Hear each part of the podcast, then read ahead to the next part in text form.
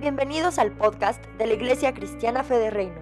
Si deseas ver este mensaje en video, lo puedes hacer en nuestro canal de YouTube. Este mensaje puede ser también de bendición para alguien más. No olvides compartirlo.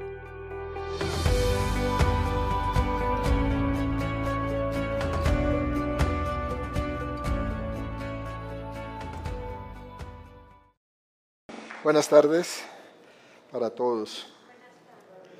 Gracias por esas buenas tardes que me contestó una persona. bueno, muy bien. ¿Cómo estamos? Contentos, ¿cierto? Con todo lo que hace Dios diariamente en nuestra vida. Bueno, pues eh, a ver, en la última enseñanza estuvimos hablando algo sobre, la última que di yo, porque la semana pasada fue mi esposa, sobre que Dios en la vida tiene un propósito para nosotros. Tocamos esta, esta parte dentro del tema. Hay un propósito creado por Él. Y, tendemos, tenemos que entender que el cumplimiento de ese propósito nos lleva a algo, a que tenemos que ser procesados para que se pueda cumplir. Es decir, cambiados. Cuando nosotros llegamos a Cristo, somos otras personas. Dice la misma Biblia que estábamos en una condición diferente y entonces necesitamos ser parte de un proceso para lograr un cambio y de esa manera poder caminar hacia la meta. Y algo de que, yo, de que yo estoy seguro es que si un hombre se pudiera cambiar a sí mismo, pues no necesitaría de Dios. ¿Para qué Dios si se puede cambiar él solo? Y muchos, me incluyo yo, hemos anteriormente tratado de cambiar por, por sí mismos. Yo creo que muchos de ustedes lo intentaron antes de conocer a Cristo. ¿Y qué pasó? Que terminamos frustrados porque no se logró ese cambio que tanto pretendíamos. Hasta que vino Dios a nuestra vida, el Señor entra a nuestro corazón y empieza ese proceso transformador. Y de eso quiero hablarles hoy, del proceso transformador que tenemos de la mano de, de Dios y que tenemos que ser procesados en nuestra vida. Y hay una situación que, que a ninguno de nosotros nos gusta pasar y es la tribulación. ¿Aquí hay alguien que le gusta la tribulación? Porque si, si, si hay alguien, me gustaría que pasara y nos diera un testimonio de por qué le gusta la tribulación y entender por qué es buena, ¿no? ¿Cierto que no? A ninguno nos gusta pasar por tribulación. Y Dios usa la tribulación como un, un proceso de, que trae propósito a nuestras vidas. Él jamás va a desperdiciar tu sufrimiento, ¿sabes? Si tú pasaste por un proceso, has tenido una tribulación, has tenido que pasar por un sufrimiento, Él no lo va a desaprovechar. Él lo va a emplear como, un, un proceso que trae propósito. Porque siempre, y créanlo, siempre que estamos en sus manos, el Señor va a querer llevarnos a ese cumplimiento. Él no, te eh, trajo a, una nueva vida o te trajo a ser salvo solamente por la, porque vas a llegar a una vida eterna en el cielo. Eso es algo muy importante, fundamental, claro, pero también se te trajo para poder cumplir algo que Él había creado para tu vida en esta tierra, en este mundo. Entonces Él va a querer llevarnos a que eso se cumpla. Ya hemos dicho que Dios primero hizo el propósito y luego te creó a ti. ¿Sí? Dios hizo un propósito para tu vida. Y luego dijo, ah, ok, ya está el propósito, entonces voy a crear a, Olivia, vamos a darle el honor a las graduandas hoy, a, Mirna, a Estela que nos está viendo. ¿Para qué? Para que ellas sean las que cumplan ese propósito que yo diseñé, que yo hice. Así lo hace el Señor. Veamos qué dice Primera de Pedro 1, 1 6, 7, para que me acompañen por favor. Primera de Pedro 1, 6, 7. En lo cual vosotros os alegráis, aunque ahora por un poco de tiempo, si es necesario, tengáis que ser afligidos en diversas pruebas, para que sometida a prueba vuestra fe, mucho más preciosa que el oro, increíble que, que Dios valore tanto la fe. Es que, bueno, al fin de cuentas, Dios, la esencia de Dios está en la fe.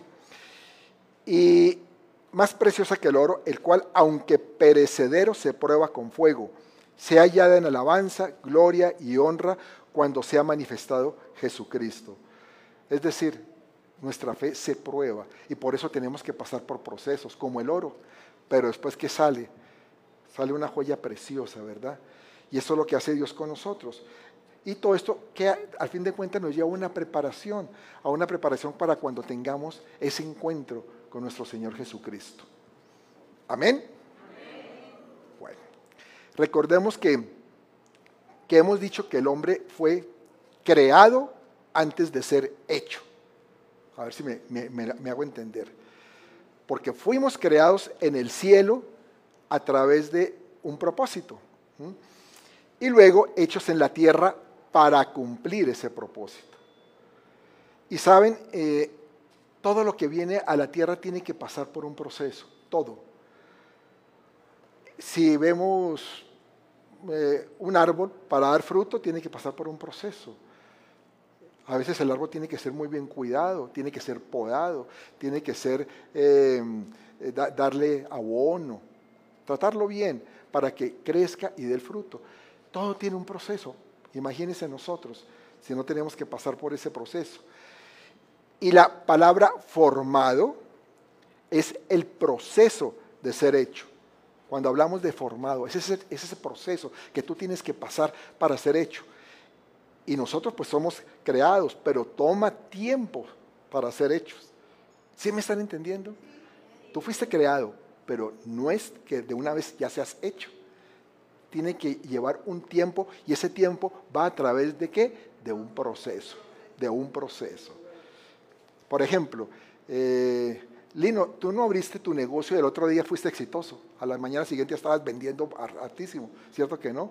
y ninguno de nosotros que hemos desarrollado alguna actividad o hemos hecho alguna, alguna tarea especial que empezamos, al otro día ya vimos todos los resultados y nos dijimos, uff, empecé ayer ya cómo está yendo de bien.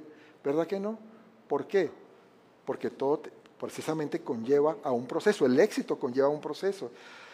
Y así es que podemos también valorar el éxito por el esfuerzo que hemos tenido que tener para lograr a ese punto. Y y toda esa, esa formación, ese, ese parte, eso de ser formado, lo que busca es un crecimiento en nosotros.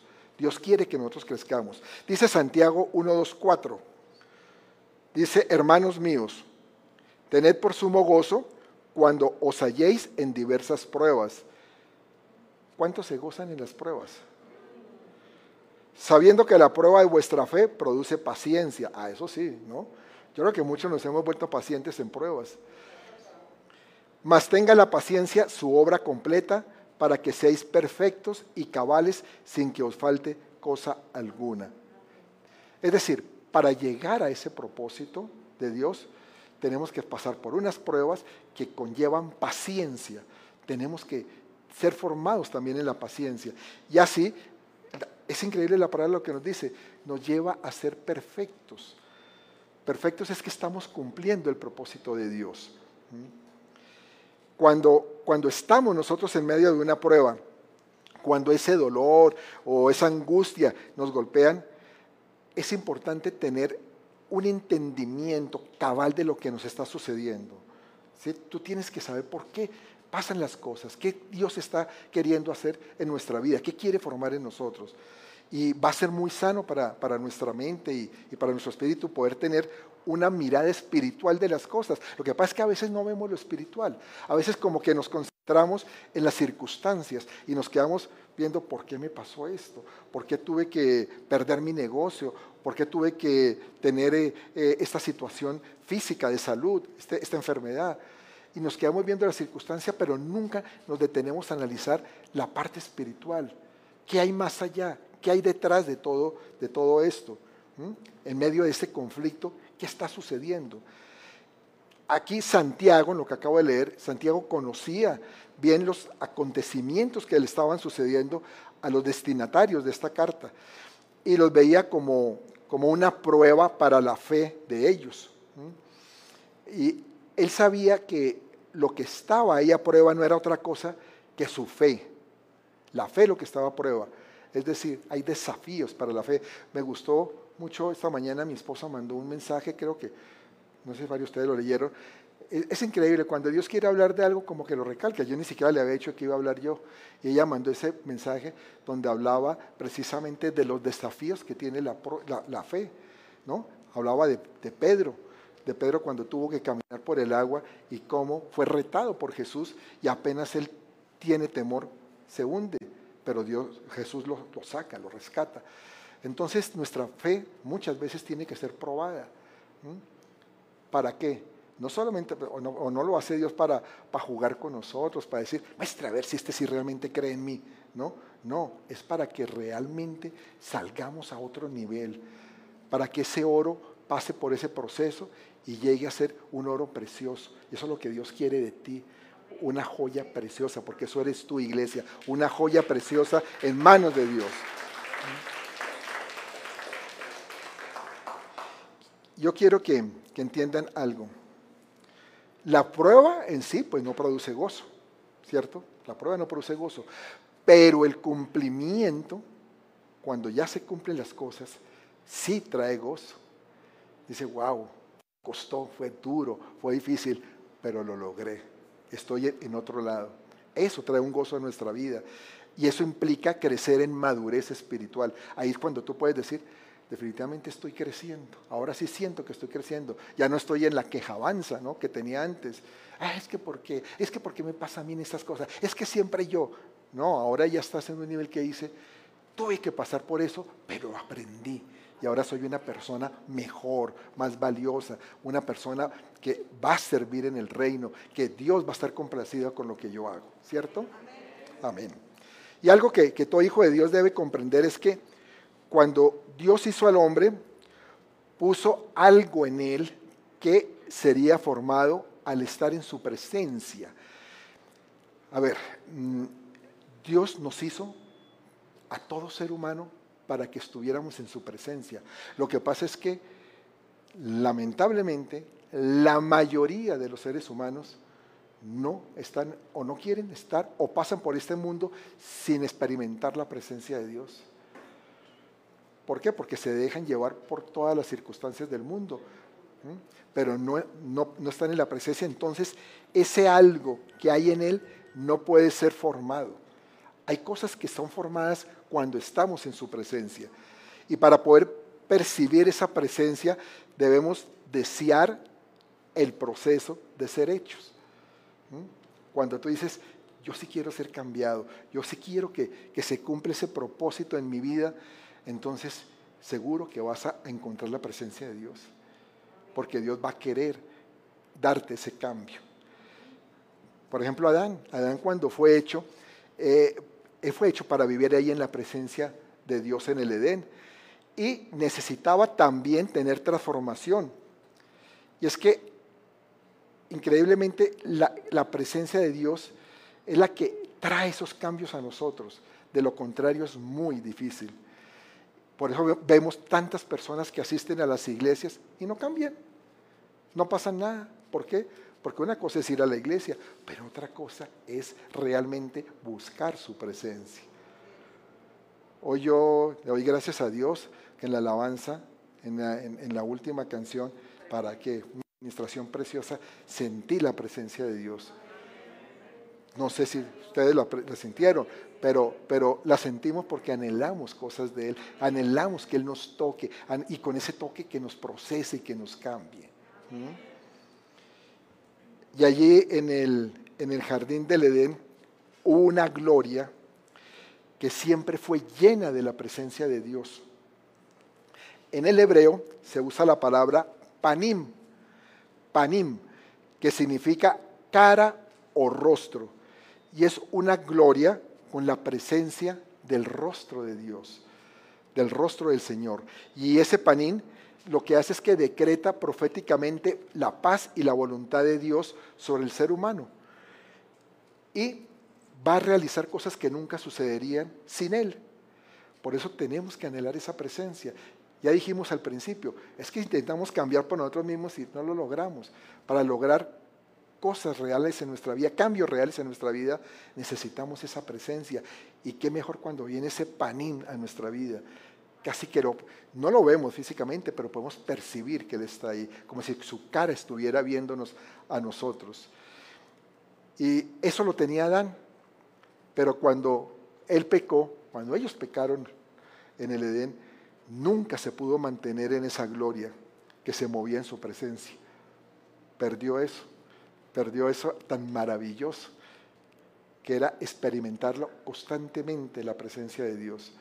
Dice Génesis 3:8. Y oyeron la voz de Jehová Dios que se paseaba en el huerto, al, que se paseaba en el huerto al aire del día. Y el hombre y su mujer se escondieron de la presencia de Jehová Dios entre los árboles del huerto. Claro, la condición cambió. Y entonces ellos ya, cuando oyen la voz del Señor, estaba ahí, que era presente, porque en el huerto siempre estaba Dios, ellos dijeron, nos vamos a esconder, como si fuera fácil esconderse la presencia de Dios, ¿no? Cuando Dios quiere buscarte, tú no te puedes esconder, es imposible. ¿A dónde te vas a esconder? Oh, no, pastor, es que yo me meto, yo como soy buzo, me meto a las profundidades del océano y me escondo. Ah, a ver si Dios no está ahí. Dios está en todas partes, en todo lugar. Y eso pasó con ellos. Se quisieron esconder y empezaron a salir de su presencia. Y luego, pues, ¿qué pasó? Salieron del huerto por el pecado y salieron de esa gloria, de ese panim. Ya no podían percibir su presencia. ¿Y saben qué es lo que pasa? Que el pecado nos saca de su presencia. Cuando tú pecas, tú puedes estar en la presencia de Dios, pero caes, eso te saca. Ahora, eso no quiere decir que no puedas regresar a la presencia de Dios.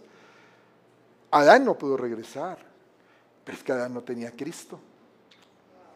Tú tienes a Jesús en tu vida y Jesús te invita y te dice, yo estoy contigo y yo quiero que regreses a la presencia de mi Padre porque quiero ser, que, quiero que tú seas transformado en ello. Amén.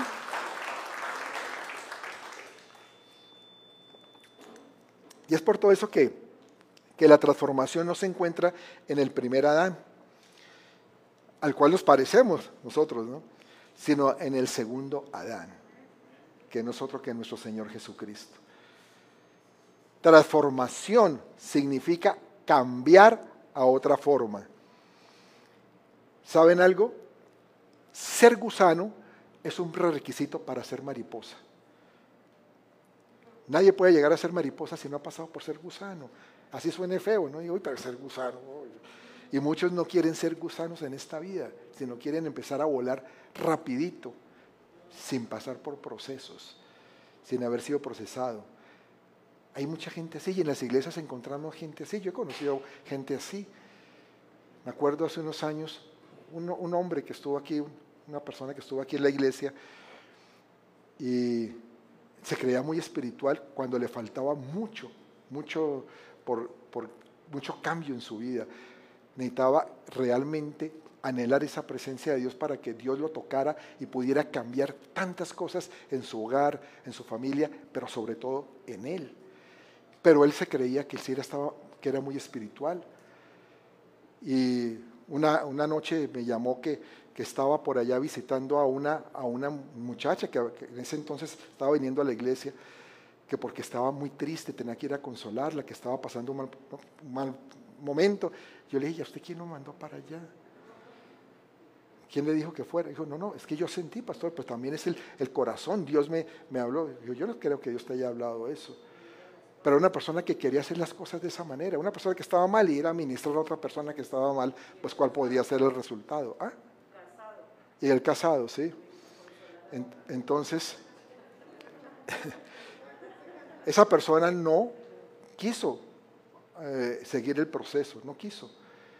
Y eh, lo último que yo sé es que está muy mal hoy en día. Y eso le da una tristeza porque no es lo que uno desea. Pero yo por eso te invito, iglesia, a que tú siempre anheles ese cambio en tu vida y anheles el proceso de Dios en tu vida. Sé que no es fácil, sé que te va a costar, pero sé también que te va a dar un gozo que no puedes experimentar de otra manera. Solamente con Dios lo puedes experimentar. Amén. Dice Jesús incluso, Jesús tuvo un proceso, tuvo que pasar un proceso y bien duro. Y es que el proceso es necesario para llegar al éxito.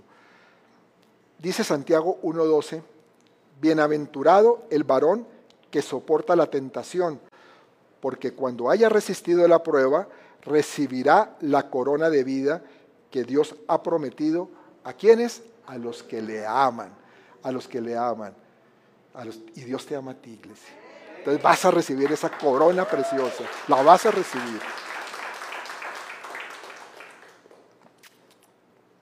Por eso les digo, no hay transformación sin el encuentro con la presencia de Dios. Y casi siempre un encuentro viene cuando uno no lo espera. Fíjate, hay veces que no esperamos algo y pum, de pronto aparece. Hay veces que no nos queremos encontrar con una persona y de pronto ¡pum! la vemos de frente, ¿no? Digo, wow. Yo no que, yo quería perdérmela este me lo topé de frente y ni modo, ya tocó saludar. ¿O no te ha pasado? Sí, ¿cierto? Fíjate, ¿ustedes creen que Pablo se quería encontrar con Jesús? Cuando él lo perseguía, él perseguía a los cristianos. ¿Qué iba a pensar eso? ¿no? Y llega yendo en su caballo para Damasco, el Señor lo tumba y tiene ese encuentro, un encuentro inesperado. Pues así nos pasa. Hay encuentros que, que no esperamos, pero cuando lo tenemos, eso trae un impacto a nuestra vida, hasta el mismo punto que, que nos lleva a tener el deseo de un cambio. Cuando tenemos ese encuentro decimos, wow, yo quiero ser diferente definitivamente. Porque ese impacto, ese impacto de la presencia de Dios nos lleva a desear cosas que de pronto no habríamos deseado anteriormente. Y incluso empezamos a conocer a ese Dios y queremos movernos en lo sobrenatural de Él. O nadie, o me pueden decir que ustedes no quieren ver milagros de Dios en sus vidas. Claro que sí. Todos queremos ver esos milagros. Entonces deseamos ese encuentro sobrenatural con Él, con su presencia. Nos, nos lleva a movernos en eso. Eh, de experimentar señales, milagros, prodigios. Y todo eso son cambios para nosotros. Y realmente eh, nosotros tenemos que, que buscar eso, pero el pecado a veces es lo que nos impide como que nos aleja, como que nos tranca, como que queríamos avanzar, pero de pronto otra vez volvemos atrás. Por eso tenemos que tener mucho cuidado en eso. Porque el diablo está al acecho y quiere robar nuestro deseo, ese anhelo de cambio, de buscar lo sobrenatural de Dios. El diablo quiere que no vivamos en eso. Y entonces llega y nos hace caer otra vez. Alborota nuestra carne. Y nuestra carne es débil, como decía, y el diablo es puerco, ¿no? Como decía el Papa de Betty. Entonces, eso es verdad, eso sucede, nos alborota. Y cuando pecamos, ¿qué pasa? Deseamos escondernos de la presencia de Dios y entonces ya no quiere ir a la iglesia. Yo ya no voy a la iglesia porque, ay, no, sé, no me siento como cómodo. Mejor no voy, ¿no? Pero eso también es esconderte de la presencia de Dios, porque saben que aquí se mueve la presencia de Dios, ¿no? Y empezamos también a ser conscientes de nosotros mismos, como sucedió con Adán y Eva. Ellos empezaban a ser conscientes de lo que eran. Y empezamos a ser conscientes de que a veces no valemos o que, o que realmente tenemos mucha suciedad por dentro. Para lo que dice Génesis 3.7. Entonces fueron abiertos los ojos de ambos y conocieron que estaban desnudos. Entonces cosieron hojas de higuera y se hicieron delantales. Imagínense, fueron conscientes de que estaban desnudos cuando antes nunca habían pensado en eso, pero el pecado te va dando a entender cosas como que no están, que sienten que no están tan bien y quieres esconderte. Quiero, quiero insistir en que cuando somos transformados, lo somos en la presencia de Dios. Es que es vital la presencia de Dios en nuestras vidas. Por eso lo primero es desear su presencia. Y la transformación significa renovación de nuestra mente, nuestra manera de pensar. Y cuando tu mente renovada, es que tú te vuelves capaz de pensar juntamente como Dios piensa, justamente como Dios piensa. Empiezas a pensar a la manera de Dios. ¿Por qué? Porque empiezas a cambiar también tu lenguaje, tus expresiones. empiezas a anhelar cosas que antes ni te imaginabas. Yo antes de conocer a Dios, ¿qué me iba a imaginar? ¿O qué, iba a anhelar yo? Estar en una iglesia levantando brazos, alabando a Dios. Pero cuando empiezo a tener ese encuentro y esa renovación de la mente, ya lo deseo. Ya, ya es un impulso que sale de mí, ¿no? que hay una, adoración hermosa y quiero alabarlo. Hoy varias personas se arrodillaron aquí. ¿Por qué? Porque sienten ese impulso de hacerlo. Pero antes de conocer a Cristo ni se imaginaban que iban a hacer eso. Ni pensaban, ni lo anhelaban. Porque su mente no estaba renovada. Pero con esa renovación empiezan a suceder esas cosas, esos anhelos. Y lo mejor es que la fe ya no es un problema. Porque antes le decía a uno, no, pero tenga fe. ¿Cómo? Es que eso tenga fe como si fuera fácil. No, ya no, se vuelve, ya no es un problema para nosotros, porque tú empiezas a caminar en ella en una forma más natural. Y empiezas a decir, ah, es que si Dios me lo dijo, yo sé que así va a ser y voy para allá. ¿Sí? lo haces como más suelto. Amén. Pero antes era muy compleja la fe. Y toda esta transformación pues te va a dar la transparencia ¿Qué es lo que el mundo ve en cada uno de nosotros? Oye, esta persona tiene algo. Esa persona es más transparente, más genuina. Antes que era todo un faltón, todo hipócrita, todo mentiroso, ahora lo veo distinto, lo veo como que trae una transparencia en él. Y eso es lo que Dios quiere de ti y de mí. Que el mundo lo vea en nosotros, que vea ese Jesús que está en nosotros. Muchas veces hemos leído Juan 15 1.2. Vamos a verlo. Juan 15, 1.2, que dice, yo soy la vid verdadera y mi padre es el labrador. Todo pámpano que en mí no lleva fruto, lo quitará. Y todo aquel que lleva fruto, lo limpiará para que lleve más fruto. Jesús identifica aquí al Padre como el labrador. A nosotros nos eh, identifica como las ramas que deben, dar cosecha, que deben llevar fruto. Pero para dar esa cosecha, eh, nosotros debemos ser procesados. Dile al que está a tu lado, procesados. Y a veces los procesos de Dios no agradan. Hay veces que no nos agradan esos procesos que Dios trae a nuestra vida. Sobre todo cuando tenemos que ser podados. Hay veces que tenemos que ser podados. Y eso es, ese es un principio de agricultura que es doloroso y que es radical. Así es. Y Dios a veces te hace eso, hace eso con nosotros. Pero es muy efectivo porque te asegura que te va a dar fruto. ¿Ves? Amén.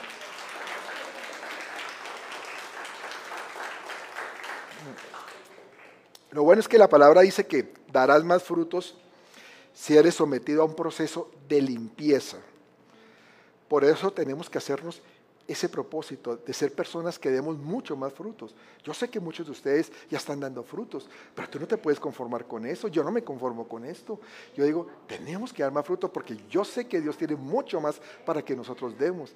Claro, al decir eso, también tenemos que pensar que pronto de vez en cuando viene una podadita y eso no nos gusta, eso duele, pero es necesario para que seamos limpiados. Y demos mucho mejores frutos que parte de Dios. Y, los frutos no los damos solamente en la iglesia, ¿no? los damos en todo lo que hacemos. Y por eso es que nosotros tenemos que buscar, caminando con Dios, ser los mejores empleados en nuestras empresas. Ese empleado indispensable, que tu jefe te valore, que diga, oye, qué bueno que tengo a esta persona, qué bueno que contraté a un Marcos hace años. ¿Cuántos años fue que cumpliste? 30, 31, ¿no? Que hace 31 años contraté, eh, contratamos a Marco Aurelio, ahí lo tenemos, y qué bueno que está aquí con nosotros. Porque tenemos que buscar siempre ser empleados excelentes, dedicados, que nos valoren por nuestro ejemplo también ser padres, los mejores padres. Que nuestros hijos digan, de verdad que estos padres sí me formaron, sí me sacaron adelante. Ser los mejores hijos también. ¿no? Hijos que realmente eh, apoyen o apoyemos a nuestros padres, que comprendamos a nuestros padres. Porque eso es lo que Dios quiere, esos son los frutos que de, de los que Dios nos habla. Porque todo eso es el fruto que Dios espera de cada uno de nosotros, que lo espera de ti, iglesia. Ser mejores en todo lo que hagamos. Ser los mejores. Así como hay podas en el campo, de la misma forma Dios toma tijera para podar nuestra vida y para hacerla más productiva. Doloroso, ya se lo dije, sí, pero necesario. Y nunca pensemos que lo hace por maldad, es que, es que Dios no me quiere, es que Dios a mí no me ama, mire cómo me deja pasar por este dolor. No, no lo hace por eso, o porque Él abusa de su poder. No. O, a veces pensamos, pero Dios, ¿por qué me soltó en manos del diablo? Dejó que me zarandeara. Mejor dicho, está bien, una señora, pero es que ya son muchas zarandeadas del diablo. ¿no? no, no, no te quedes pensando en eso sino que a veces son parte de, la podada. Y cuando nos enfrentamos a una tribulación, más bien demos gracias a Dios por el proceso de limpieza que, está haciendo en nosotros. Y, procuremos que ese proceso sea efectivo para producir frutos en nuestra vida, mejores frutos en nuestra vida. Amén. Yo te digo algo, iglesia. Dios cuando te quita algo, es para darte algo mejor. Amén. Por eso no te acomodes a lo que tengas ahora o a lo que es ahora.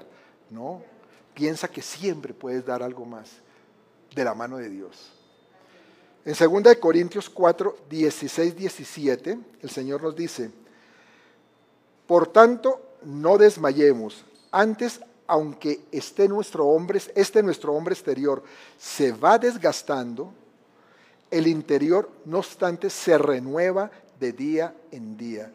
Es decir, nosotros podemos ir pasando los años, nos vamos envejeciendo, pero nuestro hombre interior va creciendo. Porque esta leve tribulación momentánea produce en nosotros un cada vez más excelente y eterno peso de gloria. Como humanos nuestras fuerzas tienen un límite. Nosotros nos desfallecemos, nos debilitamos, pero es en ese momento que viene Dios a nuestra vida y nos dice, ¿sabes qué? No te preocupes, no te preocupes Juan Carlos, Tere, no te preocupes. ¿Para qué? Yo te ayudaré. Además no va a ser permanente, es momentáneo. Porque así es Dios. Son momentos. Cuando caminamos con Él, pasamos momentos. Y si, si al caso tenemos que pasar o vivir una situación que no era la que decíamos muchos años atrás, pero que Dios quiso llevarnos por ese proceso tan fuerte, es porque hay un propósito muy grande. Ahora vamos a ver un, caso que les tengo de, una persona que tiene, que tiene, o que está o que pasó mejor por un proceso así. Pero hay que entender que el Señor te somete a tribulación para poder darte algo trascendente que, que va a renovar tus fuerzas. Porque eso es lo que Él quiere, renovar tus fuerzas como las del búfalo, dice la palabra. Y de esa forma, pues que oh, Él obra con ese peso de su gloria. Y ese peso de su gloria te va a hacer una persona sorprendente. Que las personas, la misma familia, familia tuya, los amigos que te conocieron antes van a decir, wow, qué cambio esta persona es distinta realmente y para bien. Yo creo que todos en Cristo hemos cambiado para bien, para bien. Así nos critiquen, así nos cuestionen por nuestra fe, pero saben que somos personas más valiosas, en el fondo lo sabe, el mundo lo sabe, porque nosotros nos movemos en ese manto de gloria y gloriosa significa, glorioso significa excelente y de calidad. ¿Mm?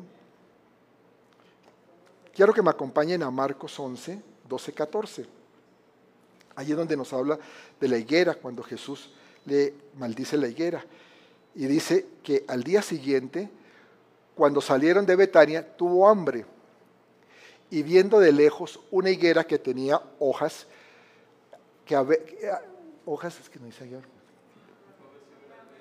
Maestro, lo leo aquí porque no veo que se corta la palabra fue a ver si tal vez hallaba en ella algo. Pero cuando llegó a ella, nada yo sino hojas, pues no era tiempo de, higos. Entonces Jesús le dijo a la higuera, nunca jamás como, nada, como, como a nadie fruto de ti. Y lo oyeron sus discípulos. Jesús maldijo ahí la higuera, porque no estaba dando frutos. Es decir, es, bastante fuerte este pasaje. Y, pero ¿por qué lo hizo Jesús? ¿Por qué lo hace? ¿Por qué está ahí plasmado? Lo hace porque quiere mostrarnos que el no dar fruto es una maldición. ¿Y sabes qué, mi amado? Tú fuiste creado y después estás en un proceso de ser hecho para dar fruto. Porque tu vida no es una vida de maldición, sino es una vida de bendición para ti y para los que te rodean. Amén.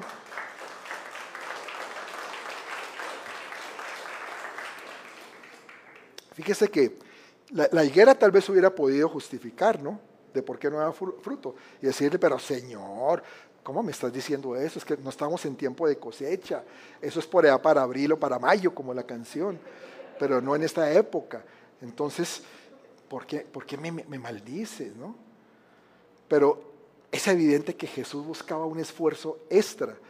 Esperaba que la, que la higuera eh, diera esos frutos, aunque no fuera su tiempo. Y entonces, ¿qué nos enseña eso? Eso nos enseña a no justificarnos. Porque a veces queremos justificarnos de por qué no damos frutos o por qué no hacemos lo que tenemos que hacer. Aunque tú trabajes de 8 de la mañana, 5 de la tarde, a 6 de la tarde, haz lo que te pidas sin excusas, da tus frutos, hazlo. Cuando te soliciten algo que no te corresponda, que hay veces que te dicen, ¿por qué no haces esto? Ah, no, pero es que a mí no me toca, a mí no me contrataron para eso. No, hazlo. Ya está bien. No lo que me toca, pero con mucho gusto. Si quieren que lo haga, lo hago. ¿Mm? Porque es el deseo de servir y que ese deseo de servir se anticipe incluso a, los requerimientos de aquellos a quien tú sirves. Porque eso te va a mostrar como una persona de capacidad, una persona excelente, un verdadero hijo de Dios. Yo sé que, que a la mayoría de nosotros nos disgusta la presión, ¿cierto? Que nos presionen. A mí me disgusta la presión. Mi, mi esposa a veces me presiona. De que dice, otra vez me está ventilando, ¿no? No, pero es bueno. A veces, a veces nos presionamos. Yo también a veces presiono. Sin embargo, Sin embargo, es una forma de edificarnos. La presión es una forma de edificarnos porque las personas que te exigen lo hacen porque te aman. Quieren ver lo mejor de ti. A veces ese jefe desagradable en tu trabajo, que es el que más, que más te presiona, ten la seguridad que a veces lo que quiere es sacar lo mejor de ti, formarte, que puedas llegar a un nivel muy superior al cual puedas aspirar porque realmente lo vales y porque Él ve que tiene esas capacidades para hacerlo.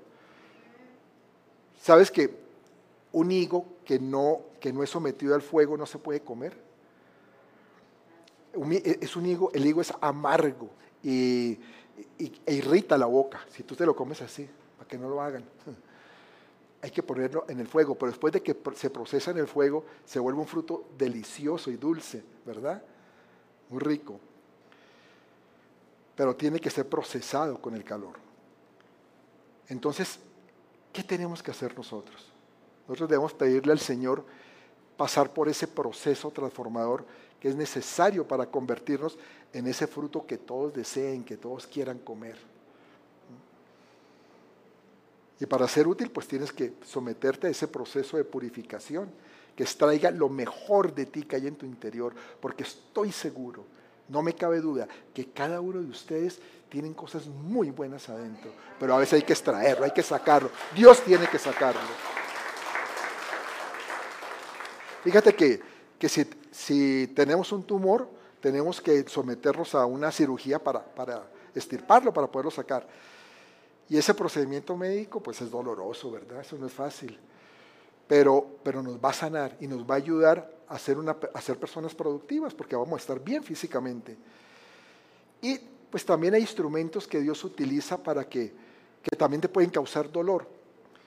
Y los procesos de transformación en nuestra, en nuestra vida, pues ya se los dije, muchas veces no son agradables. para nada.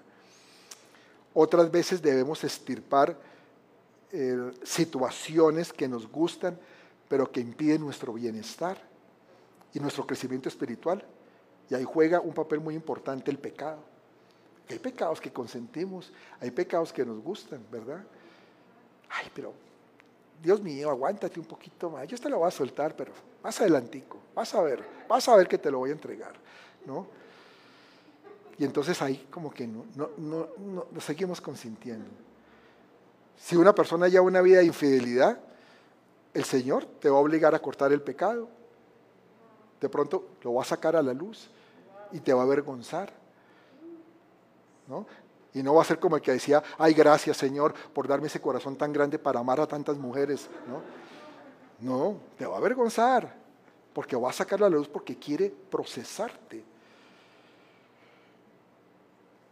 Cuando sientas el dolor de dejar de hacer lo malo y que realmente busques hacer lo bueno, piensa algo, que Dios está contigo, que no estás pasando por ese proceso solo, ¿no?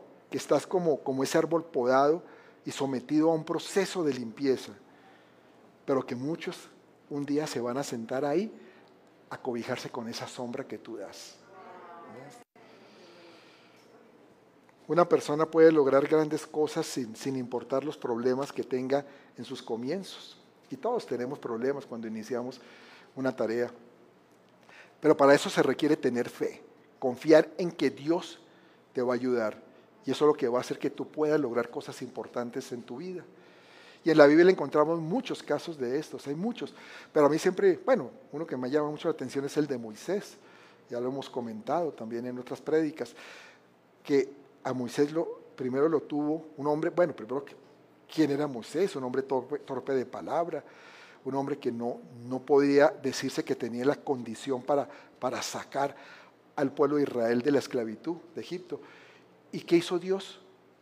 Lo pasó por un proceso, un proceso de 40 años en un desierto, un proceso donde tuvo que estar eh, apacentando ovejas, pastoreando ovejas, en malos olores, al calor del desierto, fríos de noche, todo eso que, sabemos que tiene estos desiertos. Pero ¿para qué? Para procesarlo y para utilizarlo después con poder para sacar a su pueblo de Egipto. También está el caso de Pedro, que hablábamos hace un rato. Y Pedro era un hombre vulgo, un hombre, eh, podemos decir, ordinario, que luego de tratar de negar a Jesús, eh, también tuvo que pasar por un, por un proceso, por un proceso doloroso. Y en ese proceso tuvo que aprender muchas cosas, muchas cosas que, que lo transformaron y que luego inclusive la gente se maravillaba al oírlo hablar a Pedro. Y uno dice, ¿cómo es posible? Una persona sin educación, una persona que realmente era un pescador, una persona que no tenía ni siquiera, se puede decir, relaciones de, con personas que se pudiera eh, comunicar de una manera diferente o aprender un lenguaje, una forma de expresarse distinta, y sin embargo lo vemos ahí como ese proceso lo transforma hasta el punto en que en su primer discurso, porque dice la Biblia en Hechos 1, que en, Hechos 2, perdón, 2.41, dice, así que los que con gozo recibieron su palabra fueron bautizados y aquel día fueron añadidas a ellos como tres mil almas. Ese fue el primer discurso de Pedro. Tres mil convertidos de una vez. El cobarde, el asustado, el que negó a Jesús, el que era impulsivo, el que era hasta grosero, yo creo que era mal hablado. ¿no? Y miren lo que estaba pasando con él. ¿Ustedes se pueden imaginar ese cambio tan poderoso en un hombre? Pues Dios quiere hacer lo mismo contigo, iglesia. Pero, tienes que estar dispuesto a dejarte moldear. Tienes que estar dispuesto a decir, Señor, moldéame, transfórmame, cámbiame. Y a veces el proceso es fuerte, duro. Hace, en este mes se cumple dos años de, de la muerte de, de mi sobrina, la hija de mi hermana, mi hermana vivía con ella, y ella pues fue muy devastador para mi hermana, muy tremendo, pues que se le muera a uno la hija. Y mm, tuvo, eh, ha pasado un proceso muy duro, pero ese proceso la ha llevado a cambiar completamente en muchas cosas. Hoy en día ella, después de esto, dejó su trabajo que tuvo durante tantos años. Ella trabajó sirviéndole, sirviendo en, bueno, a través del, de un modelo de educación y trabajó con monjas durante mucho tiempo, pues toda su vida. Pero dejó eso porque se dedicó a consolar a personas. Ahora ella consuela a mucha gente que está pasando por procesos de duelo y eh, creó unos cursos, inclusive. Eh, inclusive tuvimos una charla el año pasado, un miércoles, de no de la palabra, cuando yo estaba en Bogotá, que lo hicimos con ella, hablando sobre esto. Pero tuvo que pasar para poderlo hacer, para que Dios la utilizara y para consolar a tanta gente, tuvo que pasar un proceso muy fuerte, muy doloroso. Pero eso hace Dios a veces con nosotros. Quiero que me acompañes, Urias. Y hay una historia que les estaba comentando hace un rato que quería hablarles de una persona. Ella es una, mujer estadounidense cristiana llamada Johnny Erickson Tada. No sé si alguno la ha oído nombrar, pronto no. Ella a sus 18 años, ella le gustaba mucho la natación y estaba practicando la natación, estaba en el mar y vino una, una ola fuerte que la, la hundió y la, la, arrastró contra unas, unas rocas, unos arrecifes y la golpeó.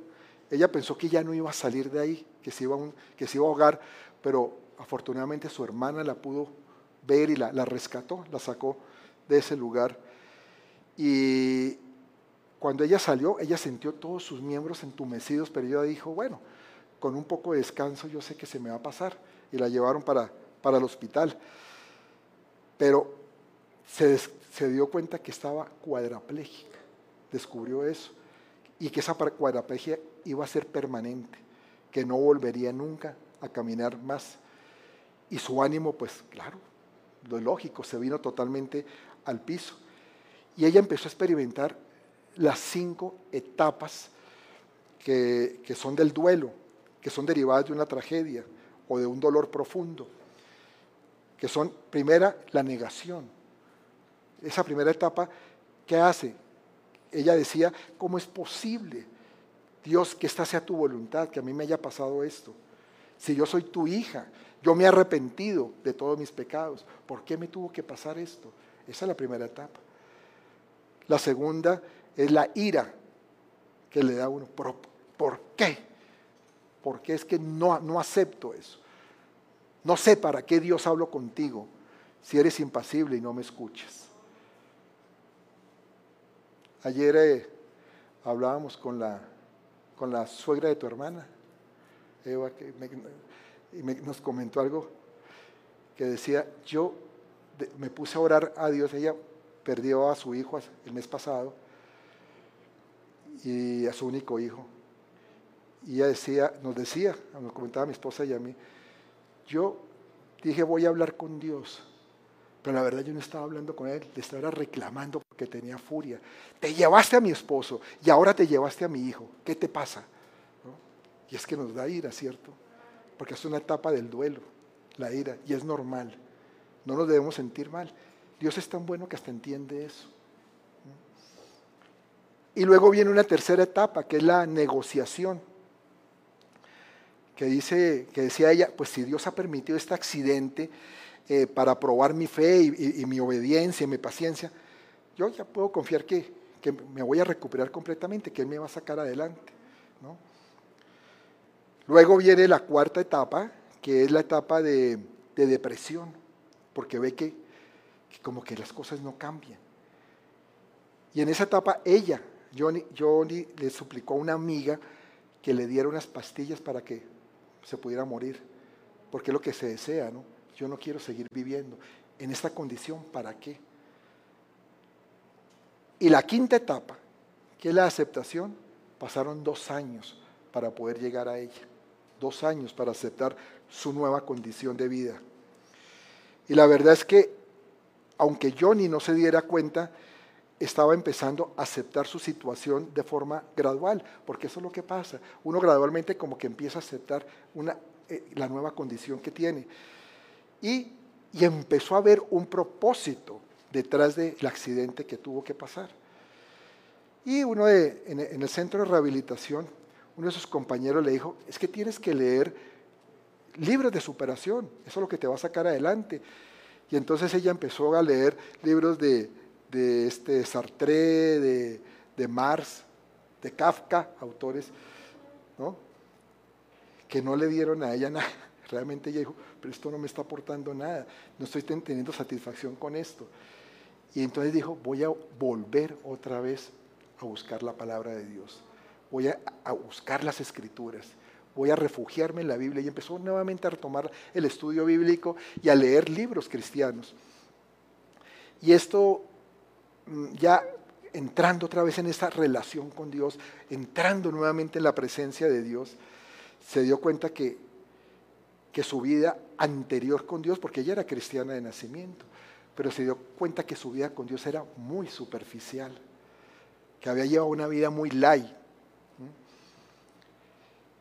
y que había estado poniendo sus metas en cosas temporales, en, su yo, en su ego, en sus propios anhelos, en vez de ponerla en Dios mismo. ¿Te suena familiar eso? Ella quedó paralítica de los hombros para abajo, pero su rostro resplandecía mientras estaba sentada en la silla de ruedas. Y era evidente que Dios era alguien real que le daba satisfacción, que le daba plenitud, que le llenaba de fuerza en medio de la prueba que, le había tocado enfrentar para toda la vida. Y indudablemente había una demostración de la, de la realidad y del poder de la gracia de Dios.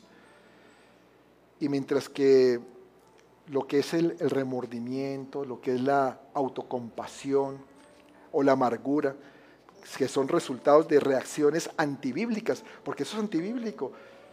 Si te empiezas a, compadecer, a compadecerte de ti mismo, amargarte por lo que te pasa, eso no, no, es lo que dice la palabra de Dios, no es lo que quiere o lo que dice Dios para ti, para tu vida. ¿no? Y lo hemos hablado otras veces, tú tienes que empezar a declarar otras cosas, a declarar la palabra de poder que hay en Dios. Pero ahí se vio que la evidencia del poder de Dios en la vida de, de Johnny a través de ese sufrimiento, demostraban realmente la gracia y la gloria del Señor. Y ella empezó a pintar, con dificultades, pero empezó a pintar y empezó a hacer unos cuadros hermosos, preciosos. Si ustedes buscan en internet van a verlos, ahí las, las obras de ella. Se convirtió en una persona sobresaliente. Hoy en día es una gran conferencista, autora y reconocida mundialmente ha escrito más de 50 libros, ha pintado más de 150 cuadros. Fuera de eso es compositora, ha hecho unas piezas musicales hermosas. Fue nominada al Oscar de, una película por la parte musical, como la, la mejor música de una película que hizo ella. Entonces realmente su vida ha sido una vida de inspiración, incluso para hacer películas y series de televisión pero Dios la ha utilizado más que todo para transformar la vida de miles de personas. ¿Ya que voy con todo esto? A que el sufrimiento es una plataforma para desplegar el poder de Dios. Y algunas veces ese poder se muestra por medio de una liberación milagrosa, de pronto, de un momento a otro. Pero otras mediante la gracia que Él nos da para soportar, como le pasó a Johnny, para soportar una, una situación y soportarlo con una actitud positiva. Seguramente esta mujer no hubiera llegado hasta donde llegó si no le hubiera pasado lo que le pasó. Muy seguramente que no. Pero ella tomó esa actitud, una actitud que refleja el perdón y la paz durante un problema que es permanente. Un problema que es para toda la vida pero ella ya no lo ve como un problema, lo vio como una oportunidad.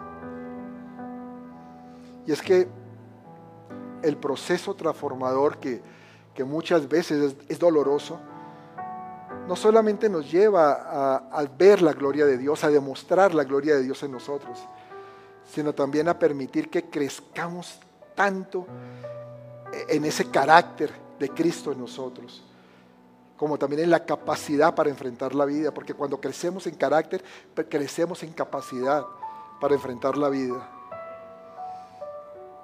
Recordamos lo que leímos al inicio en Santiago 1.2.4, que nos dice ahí que declara que, que debemos considerar con sumo gozo el estar en diversas pruebas y ellas van a contribuir a que seamos personas perfectas y cabales y que no nos falte nada.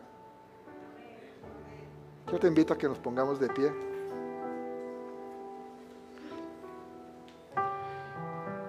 ¿Sabes qué iglesia? Yo te digo algo. Dios va a hacer lo necesario para que seamos semejantes a su Hijo. Porque Él quiere ver a Cristo, a ese Jesús en cada uno de nosotros. Quizás su, su propósito sea hacernos crecer mediante procesos difíciles. ¿Y para qué? Para que seamos capaces y productivos en su reino. Y ese crecimiento muchas veces se ve fomentado por la dificultad.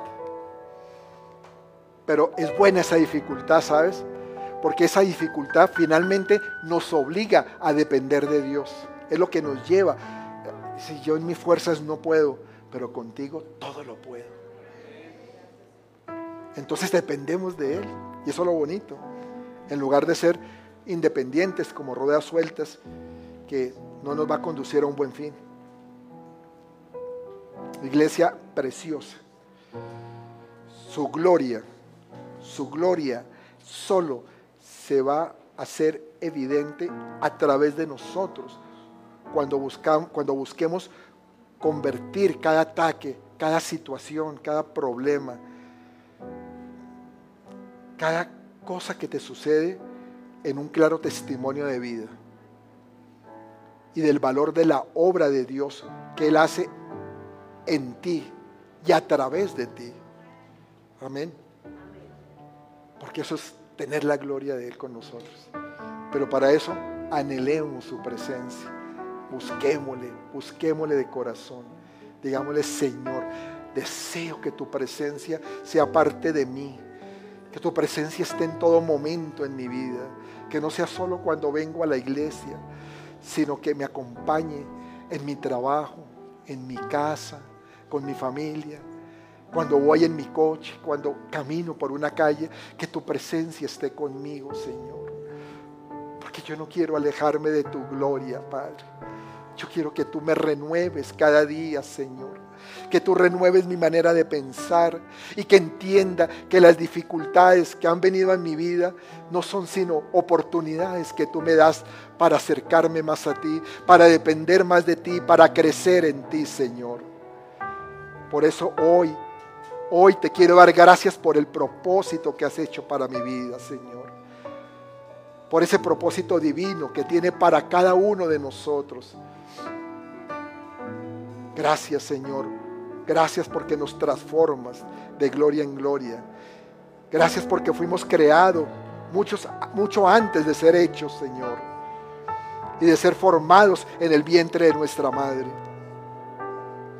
Hoy, Señor, yo quiero que esta iglesia se comprometa a anhelar tu presencia para ser formada conforme a tus propósitos, Señor que se cumpla, que se cumpla en nuestra vida, Señor. Por eso hoy te pedimos que nos renueves, renuévanos, Señor, renuévanos, porque ya no queremos ser iguales, Señor. Cambia nuestro corazón, cámbialo, Dios, cámbialo, Señor.